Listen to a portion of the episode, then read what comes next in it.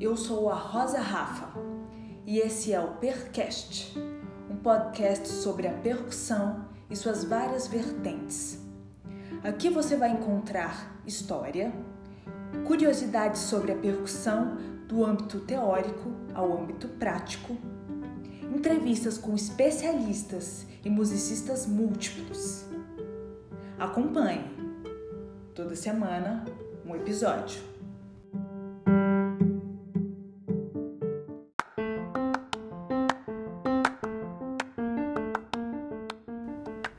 Você é percussionista, você sabe a dificuldade que a gente encontra em se dividir em vários instrumentos, trabalho de mesa, que é aquele de analisar partitura, entregar TCC, fazer restauro de formatura, dar atenção para a família, todos os assuntos burocráticos que existem além da música. Como que a gente faz isso sem negligenciar? É por isso que nos dias 24, 25 e 26 de maio vai acontecer a semana Preparo é Tudo. Nesses encontros que serão ao vivo, online 100% gratuitos, eu vou falar sobre rotina, administração de tempo, estudos, preparo mental, técnico, físico e do entorno. E a gente vai discutir muitas coisas que pouco é falado no meio musical. Se você se interessa, inscreva-se pelo link da minha bio no Instagram e faça parte dessa semana incrível. Te espero lá. Preparo é tudo.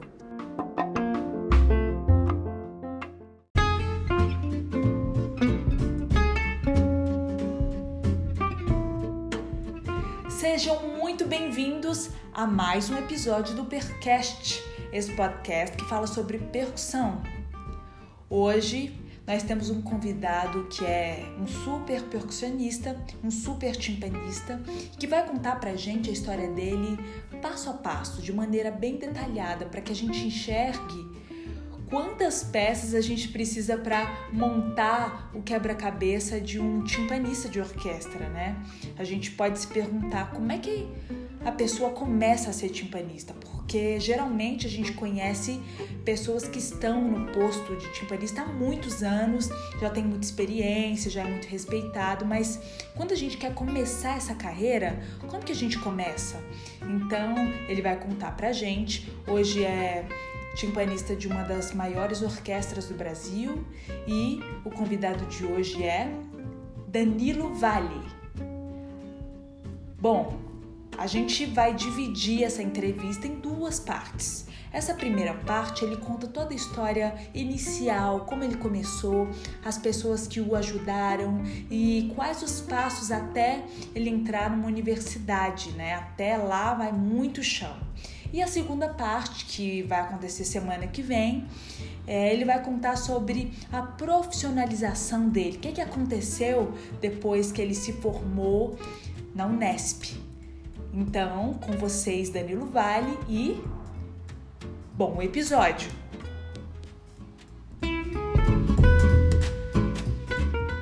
Bom, pessoal, então nós estamos aqui é, em mais um episódio do Percast com um super percussionista, timpanista. É, eu tenho a honra de receber aqui o Danilo Vale e quero te agradecer muito pela sua presença aqui, Danilo. Aí, Rafa, valeu, obrigado pelo convite. E, pô, eu que agradeço, é uma, uma alegria estar aqui com você. Maravilha. Danilo, eu gosto muito de começar o podcast perguntando um pouco sobre a sua carreira, a sua trajetória. Como é que você começou com música até chegar aqui? Porque quem te conhece ou quem não te conhece acaba construindo uma visão de você. É natural que a gente faça isso.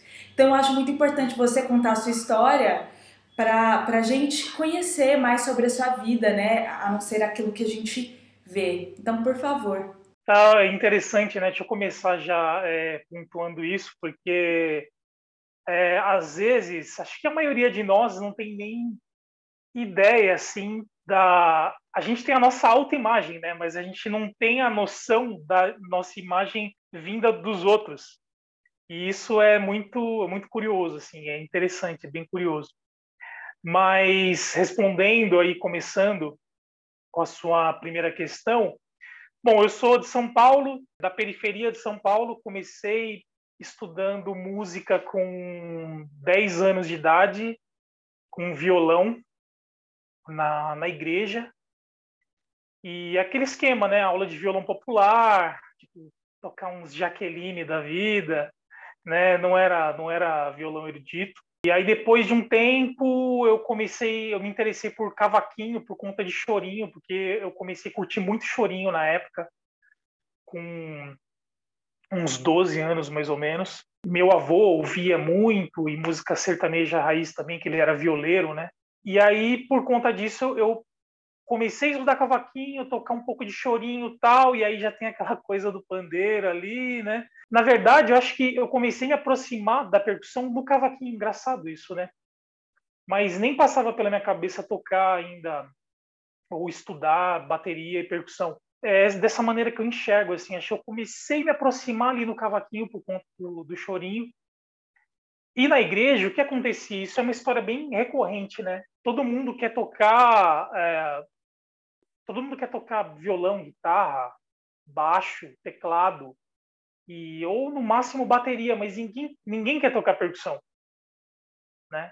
E, e eu cresci nessa igreja que era muito musical, extremamente musical. Ela era liderada por uma família de músicos amadores, mas que poderiam é, tranquilamente é, trabalhar com música, sabe? Ser profissionais. Eles eram muito talentosos mesmo família inteira. Todos os irmãos tocavam algum instrumento, tocavam muito bem, assim, bem acima da média. Então, por conta desse histórico, havia toda uma movimentação em relação a, a lá na igreja de música, né? De dar aula para as crianças e de formar grupos. E aí nessa dos grupos, né? Todo mundo já ia correndo pro pro violão, pro baixo, etc. E ninguém nunca queria tocar o tambor, ninguém nunca queria tocar a panderola e tal. E foi aí que eu, que eu comecei a tocar percussão, na verdade. Porque eu sempre. Ah, deixa que eu tô. Eu sempre comecei a me candidatar a tocar percussão. Em paralelo a isso, lá na igreja tinha um. Esse cara é uma peça-chave, assim, na, na, na minha história com, com a música e com mais especificamente com a percussão, porque ele ele era o percussionista da igreja e tocava bateria e percussão muito bem, por sinal. Ele não é dessa, dessa família de músicos. E apesar, engraçado, apesar da família dele ser de músicos eruditos, mas ele não é especificamente dessa família que eu comentei, primeiramente. Ele tocava é, bateria e percussão e, e fazia casamento e tal. E o engraçado é que assim, nem, nem passava pela minha cabeça, né? Hoje olhando assim, eu, caramba, coisa, né? Como o mundo é pequeno e como é que são as coisas, mas assim, eu ficava encantado com para começar, né? Eu ficava encantado com o set dele, o set de instrumentos, porque ele tinha muito instrumento. Né? Dava para ver que ele tinha muito amor, assim, muito carinho pela pela percussão e que tinha estudo por trás também. Você vê que não era aquela coisa de curioso, sabe?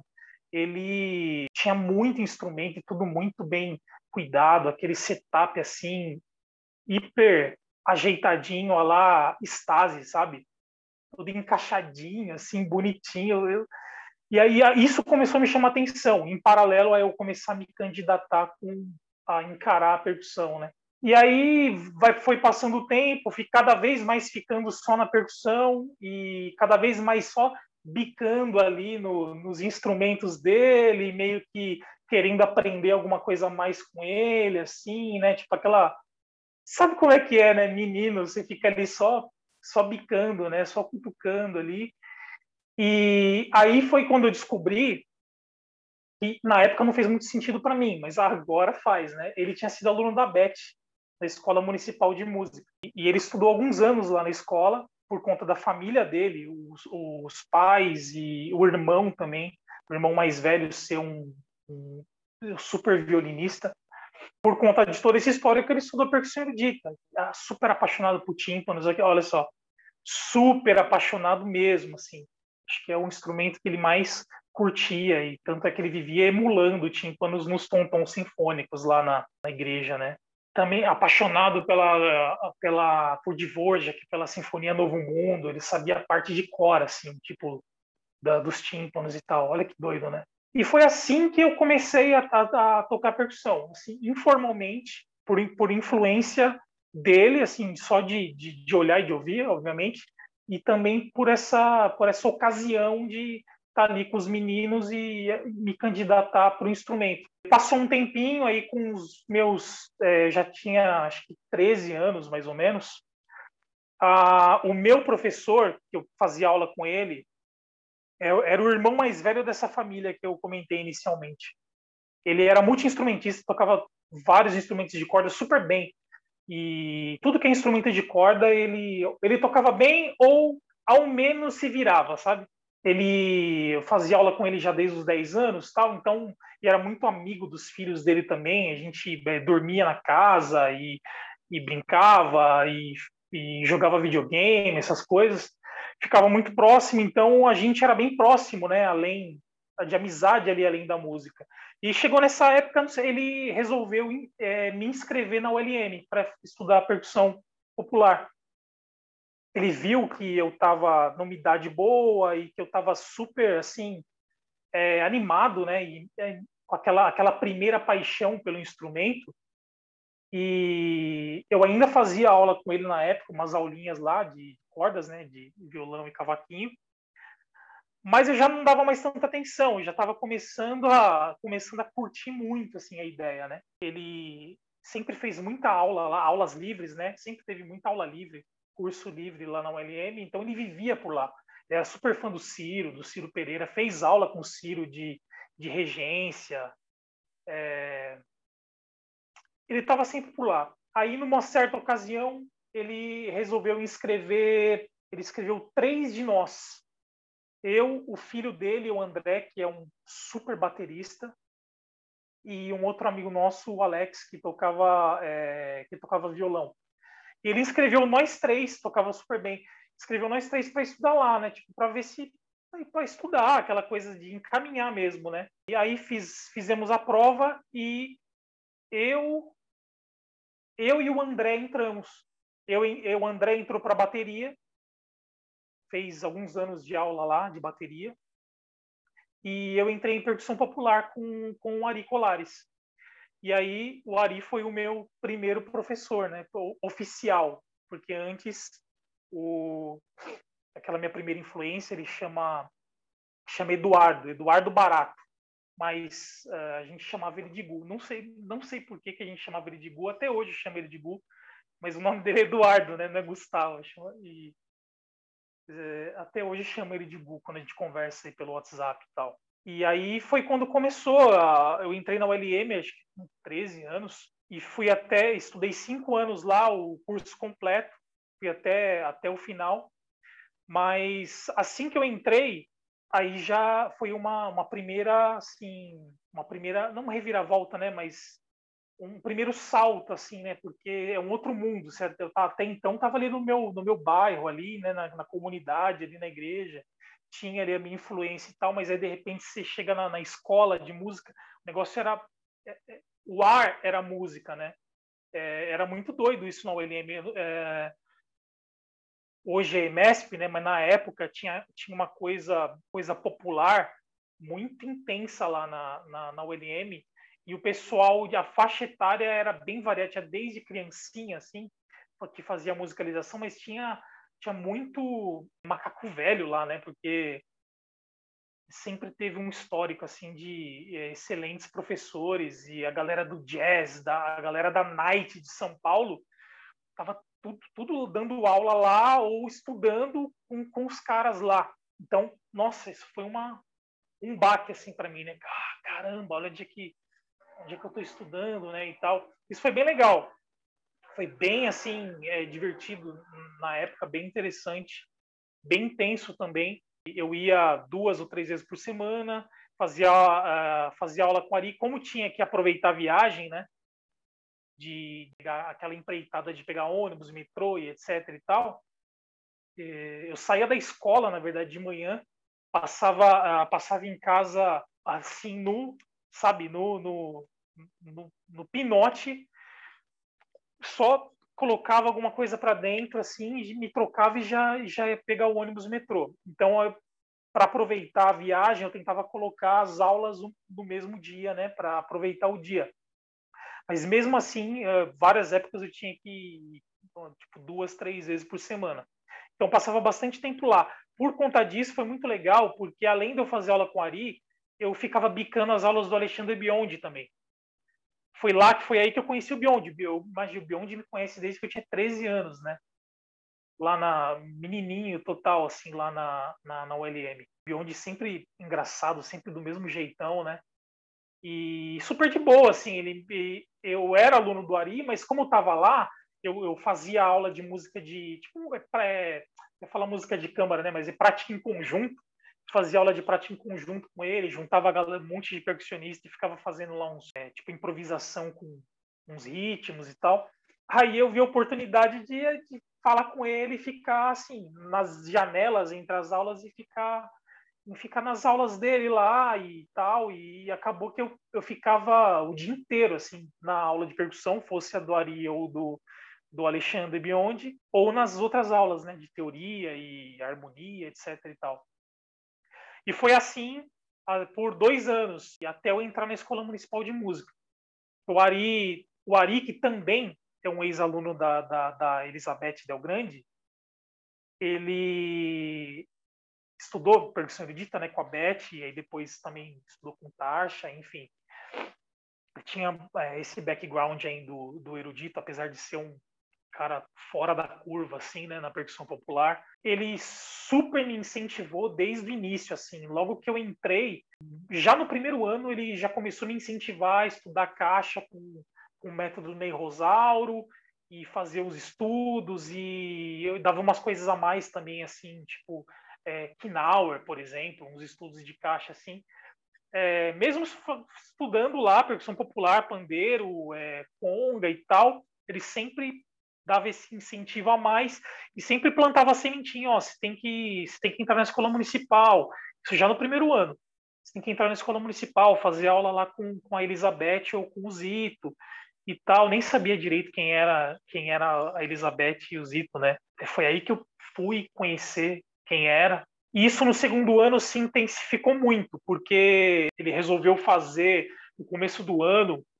É, se eu bem me lembro, a gente teve uma conversa assim, e ele falou: oh, acho que você, você devia entrar na escola municipal. É, de verdade, ele já vinha plantando, né, desde o primeiro ano, mas nesse começo do ano ele deu uma deu uma intimada assim e enfatizou: você devia entrar e tal. Vamos vamos se preparar né? Vamos fazer mais estudos de caixa e tal, para você fazer a prova. Aí eu eu aceitei assim, eu, ah, vamos que vamos, né? Tipo, tô aqui, vamos estudar e vamos que vamos, ver o que dá. E aí foi assim, ao longo do, do primeiro semestre, a gente fazendo em paralelo bastante estudos de caixa e tal, do NEI principalmente, até chegar no, no segundo semestre na prova. Aí fui, me inscrevi, fui fazer a prova, teve a prova de, a, a, de além de prática de percepção. Fui bem, eu sempre fui bem assim percepção, não tenho ouvido absoluto, é, meu ouvido é obsoleto, né, o, o relativo, mas eu sempre fui bem em percepção. Nunca tive muitos problemas assim com, com aula de harmonia e teoria, percepção, ditado, essas coisas. Engraçado, né? Para um percussionista, ainda sem ter ouvido absoluto, eu sempre fui relativamente bem. E fui super bem na prova de percepção e na prova prática eu toquei a, a nossa receitinha lá que a gente preparou, né? Tinha é, dois, dois estudos, se eu não me engano, de, de caixa do Ney. E fiz a prova lá, tava só a, a Beth e o Zito. Foi a primeira vez que eu vi um tímpano ao vivo, o dia que eu entrei na sala da, da escola municipal para fazer a prova. Entrei, pá, já dei de cara com eles, assim o olho, né? Oh, caramba, né? Nunca tinha visto ao vivo um instrumento só pela televisão e, e por imagens assim, né? Foto. E tá, fiz a prova. Aí passou, eu não lembro, é, eu não lembro se na época saía, saía rápido ou não, na verdade, mas fui aprovado e aí é, entrei no outro ano. Isso foi, eu estava no, no meu terceiro ano da ULM, então a partir do meu terceiro ano da ULM, eu fazia as duas em paralelo. Então ficou ainda mais corrido, né? Ainda mais correria. Tanto é que eu tive que pedir. Eu lembro que minha mãe teve que é, ir na escola pedir autorização para eu sair todo é, sair mais cedo, é, duas ou três vezes por semana. Então a aula acabava lá meio de 15, eles me liberavam tipo 11 e meia. Nos dias que eu tinha que ir para o centro da cidade para poder fazer, para ir para as escolas, porque aí já não era mais uma, tinha que ir para as duas, eu saía mais cedo. Então aí ficou, ficou assim, até eu acabar a escola, concluir lá o ensino médio, foi assim, eu saía antes, saía antes porque eu tinha autorização da diretora, que era uma senhora também super assim, super antenada e respeitada lá no, no, no bairro, né, da é, São Mateus, lá na periferia de São Paulo. E ela super compreendeu desde o início, assim, nunca encanou, sabe? Falando, ah, música, tal, tinha aquela coisa, né, de apoiar artes e tal. E, mas também por conta do histórico, porque desde que eu comecei a estudar, eu já comecei a que agitar com os colegas de fazer um monte de, de um monte de projetinho de música lá na escola. Então, a gente agitou bastante o, o, o cenário ali na, principalmente no ensino médio, com um monte de, de concurso e pô, apresentações. Então, como a gente agitou bastante, então ela sempre apoiou demais, assim, eu, eu e nunca encanou. Então, eu saía antes e aí era empreitada agora em dobro, tinha que ir para as duas escolas e, e praticamente passava é, uns três dias por semana, o dia inteiro, assim, até é, de tarde até a noite, ia para uma e aí depois quando acabava ia para outra e vice-versa. Tinha dia que ia primeiro para o LM, depois à noite ia para a escola municipal e, e vice-versa, né? E foi assim até eu completar o quinto ano, que foi, foram cinco anos, né, até concluir o curso de percussão popular na ULM. E na municipal eu estudei três anos. Como o curso lá é bastante longo, então eu não, é, eu não concluí. Aliás, pouca gente conclui, né? Historicamente, pouca gente conclui, porque é muito extenso o curso na Escola Municipal de Música, acho que uns oito anos, se eu não me engano. É, depende do instrumento, na verdade, mas é mais ou menos isso, um, tipo uma média de uns oito anos. Então, eu fiz em paralelo, estudei três anos e aí entrei na Unesp. A história de, de entrar na Unesp foi bem parecida com o que aconteceu, assim, é, é, comparativamente, né? Com o Arida naquela, é, plantando para eu entrar para estudar percussão erudita na escola municipal, aconteceu exatamente a mesma coisa com o Zito. Né? Eu estava lá no, chegou no, no meu, do segundo para o terceiro ano, estudando com ele, começou a mesma história. Você tem que, você tem que entrar no ESP, porque você tem que entrar no ESP, você tem que entrar no ESP. Na época era o que é, a, a, USP não, ela estava em stand-by, né? O Bolonha ainda não tinha entrado, só foi entrar alguns anos depois.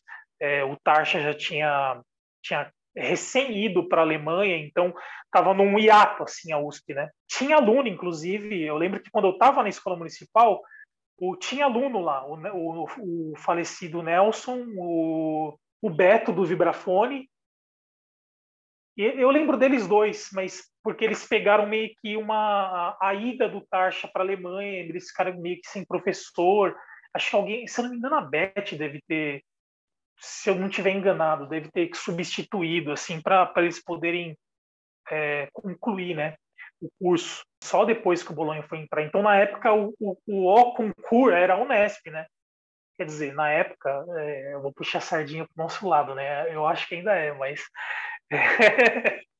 mas, é, brincadeira, enfim, hoje em dia deu uma boa de uma expandida aqui no Brasil, né? Tem muita opção. Né, mas o Zito insistiu muito e foi a gente criou também um esquema, um programa e foi o meu terceiro ano assim inteiro basicamente dando um dando um baita de um gás assim para poder fazer a prova no segundo semestre, né? E foi foi isso aí, chegou no ah, não, teve uma coisa antes interessante ainda antes de entrar no Unesp, porque eu entrei, eu entrei na banda antes de entrar na Unesp, na banda jovem. Eu estava no terceiro ano com, com o Zito, que era o meu último ano na ULM, e eu fiz a prova né, no, no começo do ano. Né? A prova era sempre no começo do ano, né? Para banda e para estadualzinha. Fiz a prova, mas não fui aprovado, fiquei, fiquei na suplência. Só que ao longo do ano, uns dois ou três saíram do naipe e eu, eu entrei. Tipo, eu acabei entrando na banda ali no segundo semestre. E foi muito bacana, porque foi quer queira, quer não, foi um outro, um, uma outra lenha, assim, sabe, na, na fogueira, né? já vinha com o Zito ali desde do, da virada do ano já incentivando a fazer um, um programa para a gente se preparar para o vestibular, foram saindo. E aí, não, eu ainda esqueci de uma outra coisa super importante que eu não posso deixar de citar, que foi o Campus Jordão. Meu primeiro Campus Jordão foi nesse ano também, que foi antes da, da entrada na banda, né? Foi logo que eu voltei de campus que alguém saiu lá da, da banda e eu entrei. E foi super importante para mim também, porque foi uma um, a alavancada para eu entrar, para sabe, para eu tomar aquele ar assim, vamos que vamos e tipo encarar o vestibular e, e ser e seguir a trajetória que eu segui e ser quem eu sou. Esse campus Jordão foi bem importante porque o que, que, que acontece? Eu sou de uma família bem simples, assim, bem humilde, né? Periferia, São Mateus, periferia de São Paulo, não tem nenhum músico na família, assim, é só músico amador, né? O, o meu pai, o meu avô por parte de pai era violeiro de raiz, né? De super apaixonado. Eh, desde que eu me conheço por gente, eu ouço viola caipira por conta dele e, e curto pra caramba sertanejo raiz por, por conta dele. Tive a alegria também de acompanhar ele várias vezes, assim, com o violão brincando antes dele, dele partir. E ele também sempre, o meu avô sempre me apoiou, né? Acho que era um sonho dele que tivesse algum, algum músico ali é, na família, então desde o início ele sempre apoiou, nem mesmo nem sabendo direito o que era, né, um instrumento, mas é música. Então ele sempre me apoiou muito, assim. Por parte de o meu avô, por parte de mãe, ele era aposentado é, do exército e assim, não, não ele era, acho que tocava é, ia dizer trom, trompetista, mas não era trom, bem trompetista. Ele tocava corneta no, corneta mesmo, né? No, no, no, no quartel lá. É uma coisa mais de, de efeito, assim, né? Aquela coisa mais eh, militar. E, e é isso, assim. Fora, fora isso, o, tem um tio que era violinista amador, assim, de tocar na igreja e tal. Então não tem, eu não tive muito apoio assim intenso assim por parte de todos, é, exceto da, da minha mãe, né? Porque mãe, mãe é mãe, você sabe como é que é, né? mãe é sempre mãe, então sempre me apoiou incondicionalmente, fazendo da, das tripas coração para eu poder ter dinheiro para ir pegar um ônibus, o metrô e ter o que comer né, no, nos, nos intervalos e tal. E, o, e os meus, meus avós, né, que também apoiavam bastante assim, dava aquele incentivo moral, né.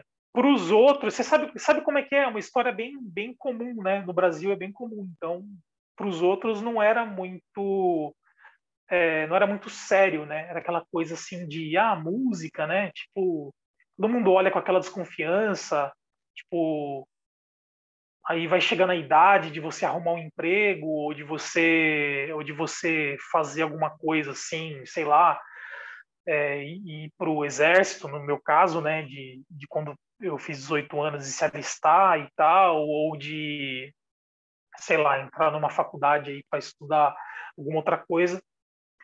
Então fica é, é, bem comum, né? Ainda mais nesse contexto. Então o que aconteceu é que nessa época eu tinha bastante dúvida se eu seria músico ou não, se era é, por mais que eu fosse apaixonado e eu tinha dúvida era, era inevitável. Eu tinha dúvida por conta do próprio histórico e por conta desse, né, dessa situação mesmo, assim, de, de estrutura, né, de apoio assim na, na estrutura mesmo, né, exceto da minha mãe e tal. Então eu, eu tive eh, nessa mesma época eu me inscrevi numa num, num curso preparatório para a escola militar né? Que era uma outra, era uma coisa que eu curtia, assim, né? Desde, desde pequeno, assim, de criancinha eu queria ser bombeiro, sabe? Aí depois é, eu comecei a gostar de avião, aquela coisa, é, aquela coisa de, de é, militar, né? De você vai fantasiando quando é criança, tal.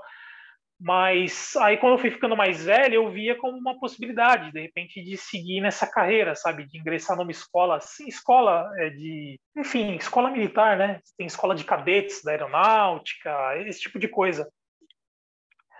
E era uma coisa que na época, pelo menos lá onde eu estava, no meu, no meu bairro, assim, tinha meio que uma. É, era, era meio conhecido, tinha meio que uma, uma movimentação, tinha algumas escolinhas preparatórias, sabe? Tipo como se fosse um pré-vestibular, só que para fazer nessas escolas militares, seja da, da aeronáutica, da marinha ou do exército. E como era uma coisa que parte da família me dava esse incentivo para por esse caminho e não tanto pela música, então era bem conflitante assim, né? Então é, eu cheguei a me inscrever, cheguei a, a, a, frequentar aí, fazer as aulas tal, a estudar em paralelo com toda aquela correria da música, de as duas escolas e estudar um instrumento, papapá, pipipi. Mas era era era bem conflitante, né? Mais um menino que, sei lá, de é, tinha acabado de fazer 18 anos. Daí veio o Campus Jordão. Eu fiz a prova e fui aprovado lá. Quem deu aula esse ano foi a Beth, que já era minha, minha professora na, na escola, mas fazia aula de, de música de câmara e repertório orquestral com ela. Só que vivenciar um campus de Jordão festival internacional foi uma experiência assim é, inigualável, sabe? Ter ido ter ido para lá e ter, ter, aquela coisa de aquela imersão que era na época de se ficar é, um, é, um mês era um mês, né? Ou era três semanas? Três semanas. Fica três semanas lá e, pô, se acordando cedo, e aí, pô, tinha ensaio. Nesse ano o, o Jamil Maluf era o maestro, e tinha um repertório com, com Guarani, com abertura do Nabucco, é, tinha, tinha uma peça muito legal também, que inclusive, por conta do, de eu estudar percussão popular, ser aluno do Ari, eu toquei atabaque, é uma parte solista, é quase que um atabaque solo e orquestra. Foi muito maneiro isso, é do eu esqueci o nome do compositor agora, chama Ritual, Ritual para Orquestra, alguma coisa assim. E a peça é toda quebrada, toda cabulosa, toda cheia de compasso, de compasso misto e uns grooves bem pesados assim. E foi muito legal a experiência como um todo, né? De, de você acordar e ter aquele, aquele ar de intenso de música desde a hora que se acorda até à noite lá no concerto, né? Cada dia um concerto de música de câmara, de orquestra e tal. Isso foi muito importante, mas mais do que isso foi uma foi a, a Beth ter, sabe, me chamado é, ter me chamado para conversar é, algumas vezes, porque ela sabia da minha história, provavelmente porque porque o, o, Zito, que era o meu professor, deve ter comentado com ela, porque o Zito acompanhou bem de perto, né? Hoje, até hoje a gente é bem próximo, na, na, na real. Mas ele acompanhou bem de perto, assim, todo esse drama. Eu conversava muito com ele. Ele tentava é, dar aquele apoio do máximo que ele conseguia, é, de várias maneiras, inclusive é, para eu para eu estar tá lá sempre, né, fazer as aulas para poder participar e para não para não abandonar, né, para não desistir. Ele tentava assim, máximo com todo esforço que eu, né, que eu continuasse, que não fosse para ali para a escola militar, né? Imagino que eles devem ter conversado em alguns momentos e nessa ocasião em Campos de Jordão a Beth, além de de ter sido uma convivência super ótima assim nas aulas, nos ensaios, tiveram muitas conversas também. E numa das conversas ela isso acho é uma coisa que eu, que eu, comentei super pouco, assim, acho que pouca gente sabe dessa desse episódio é, que é um divisor de águas, né? Porque foi dali que, que eu alavanquei para entrar no Unesp. Ela literalmente me chamou para conversar num cantinho, assim, e era sobre isso. Era sobre sobre carreira, sobre a possibilidade real de uma carreira. E basicamente a gente ficou conversando ali por sei lá, meia hora, uma hora sobre isso, né? Sobre tudo que eu estava vivenciando e, e ela dando aquele apoio, aquele apoio, aquele incentivo moral, assim, e, e me apontando, assim, também todo um, sabe, apresentando toda uma um universo que, que eu tinha bastante chance de conseguir é, uma, uma trajetória né, de, de sucesso, digamos. E aquilo me animou de uma maneira, assim, junto com toda aquela ambiência, né, aquela vivência do, do campus de Jordão e dos amigos novos. Foi lá que eu conheci o Piero, por exemplo. Depois foi ser amigo na, na Unesp. Seu conterrâneo, né? Fora dos outros instrumentos e tal, teve também pô, essa própria experiência de tocar. O, o Jamil, ele, ele, ele, como essa obra é praticamente o coração da obra é o atabaque, tudo acontece, quem, quem dita todos os padrões que vão acontecer na orquestra é o atabaque. Então o Jamil quis colocar o atabaque em evidência. Ele queria colocar tipo, de solista, assim, tipo, do lado dele. Mas aí eu não lembro por que, conversando com a Beth, ele chegou a ensaiar com a gente, ensaiar só, só a gente, né, com naipe de percussão. Aí ele até sugeriu de colocar uma roupa branca, uma coisa meio de Ogan, assim, mas aí a Beth achou melhor não, né? e a gente acabou virando meio que uma brincadeira, assim, só meio que uma piada, e aí e chegou no meio termo, ao invés de colocar bem na frente, colocou ele bem no meio da orquestra, assim, num elevado, né, e atrás o naipe de percussão. E nossa, foi uma foi o máximo, foi o máximo, foi uma super experiência, assim, de, de tocar uma, uma parte tão, assim, exposta, tão importante, praticamente solista, né, tipo, já num primeiro, num primeiro festival, e com toda essa carga que eu estava vivendo, né, eu sei que foi daí que, foi daí que deu aquela, que a barra de energia aumentou no, no, no max, ali. E aí logo em seguida eu entrei na banda, tipo, que nem nem tava esperando, porque eu tinha eu tinha ficado lá de suplente, sei lá, ter, ter, segundo, terceiro suplente, alguma coisa assim. Mas como o naipe foi mudando ao longo do ano, o pessoal foi tipo, Augustinho tá, entrou, ele, ele tava de ele tava de suplente também. Eu não lembro agora exatamente a ordem, mas o pessoal foi saindo, aí eu sei que o Augustinho entrou e depois me chamaram, eu entrei. Parece até destino assim, né? Não sei, o, as energias, o, o, o Deus, o universo, mas a coisa meio que caminhou de uma maneira que é, super encaminhou, sabe? Tipo, eu já voltei já com sangue no olho de Campos de Jordão para dar aquele aquele, aquele pega mesmo, aquela energia em tudo que o Zito é, tinha, tinha preparado para mim, né?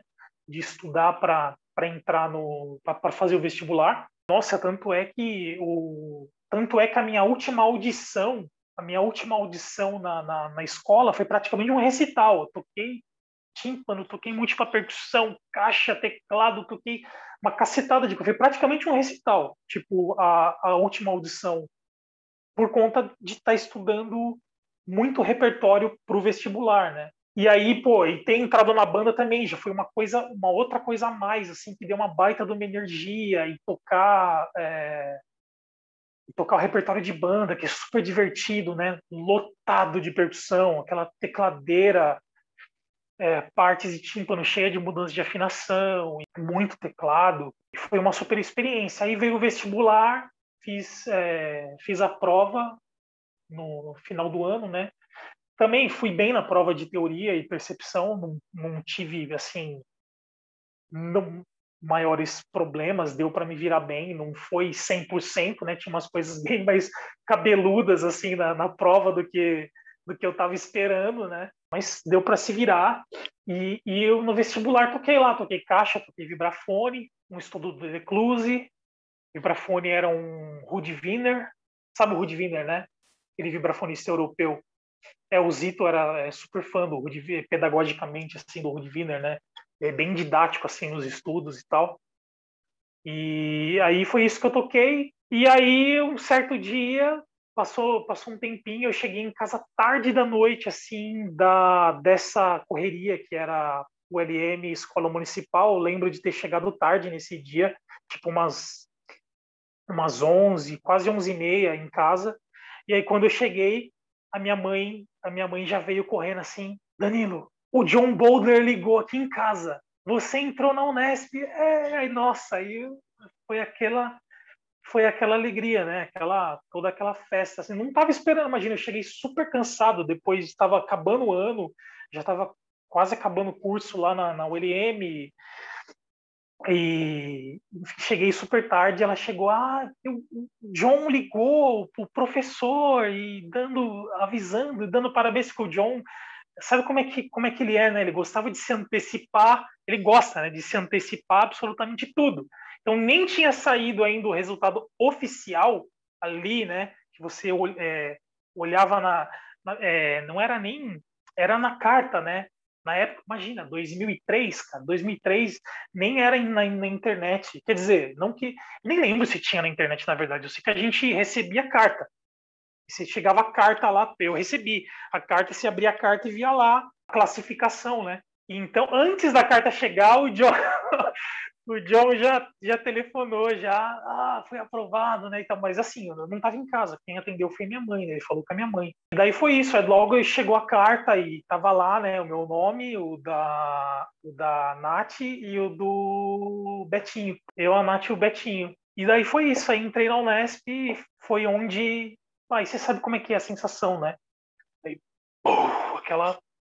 Parece que explode uma bomba, assim, tipo de uma bomba de informação, uma bomba de tudo, né? Tipo, é, é bem parecido com a sensação de quando eu entrei na ULM, só que muito maior, assim. Tipo, quando eu entrei super menininho, tipo, já foi um baque de ver aquele monte de músico, sabe? Toda aquele, aquela intensidade, assim, né? De o pessoal estudando em tudo que era canto, tudo que era instrumento, é, Aconteceu também mais ou menos a mesma coisa na, na escola municipal, por conta de ser um outro, um outro ambiente, né, com instrumentos eruditos assim. E mas por conta da experiência da ULM não foi tão chocante.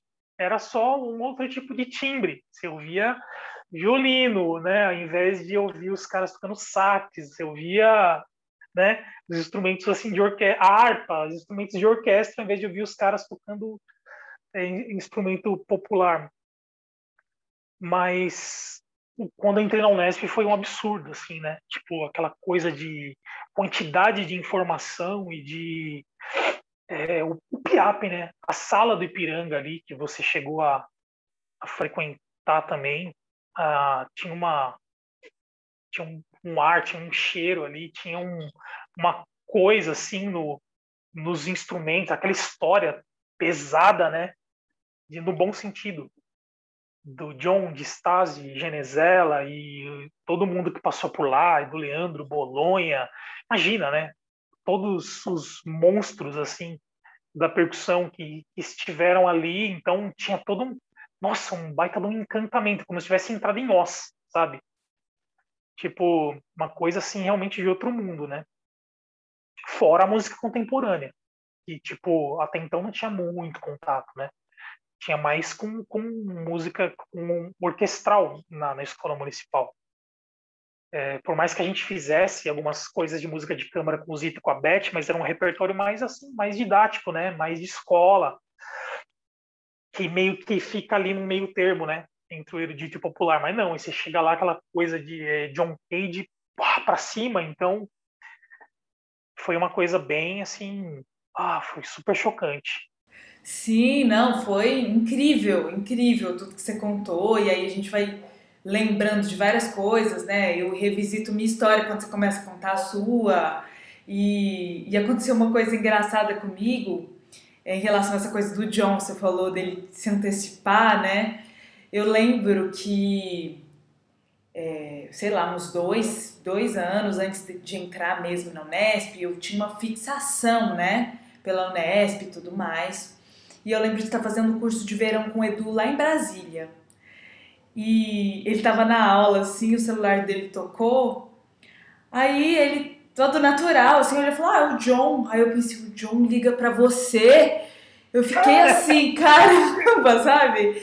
Muito engraçado isso, porque aí depois que você entra, né, aí tem essa coisa do John ficar ligando no celular de todo mundo e tudo mais, que começa a ambientar, mas quando aconteceu isso no curso, eu fiquei, caramba, o Edu tem muita moral mesmo, porque o John liga para ele, tá? São várias histórias que realmente compõem e sempre tem momento decisivo na nossa escolha, né? Você fala, não, realmente, eu vou fazer isso aqui, porque, né, imagina a Beth chegando para você e, e conversando sério, você fala, não, realmente, eu tenho uma validação aqui de uma pessoa que sabe que ela teve uma carreira, que simplesmente ela não ia falar para mim continuar se ela não soubesse o que ela tá falando. Então, que, que legal ouvir tudo isso de você. Amei ouvir. Não, com certeza. Foi é, exatamente isso. Acho que todos nós temos esse momento, sabe? Aquele momento que te alavanca para seguir, sabe? A gente não, não, não, a gente não, não segue um caminho completamente sozinho, né? Não existe isso. Sempre, sempre tem pessoas ao, no nosso entorno que, que jogam a gente para cima, para frente e, e, em diversos momentos dão essa alavancada, né? Como foi para mim o, o, lá atrás o Eduardo Barato, como foi o, o Ari Colares, como foi o Zito e a Beth, né? A, a Beth em Campos de Jordão, foi super decisivo. Aí a, própria entra, a entrada na banda, né? Que deu uma deu um super ânimo assim e conviver com os caras da Unesp, porque eu era o único o único não PIAP, né, do naipe. Era o naipe inteiro era era do PIAP. Os que estavam e os que, e os que foram entrando, né? O naipe inteiro já era do PIAP, o pessoal foi saindo, entrando do PIAP, aí de repente vem o menino do, da escola municipal.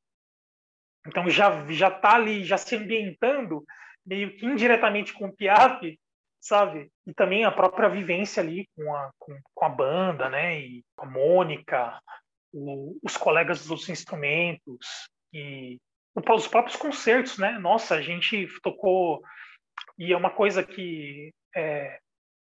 Bom, acho que isso não, não é mistério para ninguém, né? Eu sou apaixonado por rock e metal. É, tipo, a minha, a minha alma é roqueira, né? Tipo, é o que eu ouço desde criança, assim, e, e por conta dos meus pais e também, sei lá, por mais o que, mas sou apaixonado por, por rock e metal. E no final do ano a gente tocou é, os Cavaleiros da Távola Redonda do Rick Wakeman que é um com, que é uma ópera rock, né? E a banda já tinha, tinha gravado uh, um pouco antes um, o CD com essa com essa ópera rock. E então eles iam reprisando, eles tinham já já feito lá no final dos anos 90 a gravação e acho quase que é, ano sim, ano não, uma coisa assim, eles iam reprisando. Então, nossa, ter toca e eu, eu tinha o bolachão em casa, o bolachão do do Rick Wakeman ouvia isso quase que diariamente, assim, eu era doido por essa ópera rock, e de repente tocar isso na banda, sabe? A sensação de você de você tocar uma coisa, a oportunidade de tocar isso assim na da forma original, né? De tocar com uma banda sinfônica mesmo, do jeito que foi do jeito que foi concebido e tal. Nossa, foi é, esse ano foi um ano de, de super intenso e de reviravoltas, assim, né? Que aí culminou com a entrada no PIAP, na Unesp. Nossa, que legal. É, você, tá, você falou uma coisa que eu achei muito interessante. O meio, nosso meio, nosso entorno, faz quem a gente é. Né? Então, assim, você estava ali convivendo pessoal do PIAP já estava absorvendo. E ao mesmo tempo, por exemplo, entrar na banda com aquele tanto de nota, tanto de instrumento, vai educando você. Então, assim, você sai de lá muito mais preparado, assim como o PIAP. Depois que você sai do PIAP, você fala, tá, o que, é que tem que fazer? As coisas começam a ficar mais fáceis, porque você já passou por tantas né, dificuldades de como é que eu vou pensar, como é que eu vou tocar isso em pouco tempo, aqueles desafios que aparecem no meio do curso. Enfim, em toda a sua vida, eu percebi que você foi passando por isso, tá? Eu tô aqui na, na minha comunidade, na igreja, tocando. Próximo, eu tenho que fazer uma prova. Aí entrei, e agora? Aí o professor vai exigindo de você e cada passo da nossa vida prepara a gente para um, um outro passo, né? Que, que é o que eu percebi também que aconteceu na sua carreira de timpanista. Quando eu entrei na Unesp, eu vi muitos vídeos seus, aquelas fitas. É, na época que eu entrei, a gente é, passou por um processo de digitalizar todas as fitas. fitas Os VHS é das isso. audições, né? Exatamente. Uhum. E a gente viu muitos, né? De você tocando vários cartas e tal. E aí eu falei, nossa, o Danilo tocou bastante tímpano aqui, né? Depois eu encontrei com você lá na experimental, você falou: "Não, eu sempre gostei, eu amo tímpanos, eu gosto muito de tocar, eu sempre estudei, sempre soube que eu, eu ia puxar mais para esse lado, tal, na orquestra. E depois, né, eu te vi entrando como timpanista da USM. Queria saber de você, falando dessa coisa de entorno e tudo mais, eu sei que você sempre gostou antes de entrar como um timpanista. Qual que é a visão que você tinha dos tímpanos, de você como timpanista antes? E qual que é a visão que você tem de timpanista hoje, depois de ter tocado muitas óperas, uma orquestra imensa, com as responsabilidades que você tem hoje, sabe? Com toda a experiência que você tem, como é que você enxerga o Danilo timpanista antes e depois?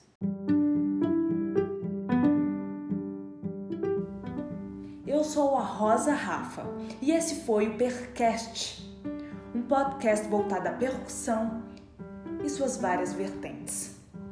Aqui você vai encontrar história, curiosidades sobre a percussão do âmbito teórico ao âmbito prático, entrevistas com especialistas e artistas múltiplos. Acompanhe! Toda semana um episódio.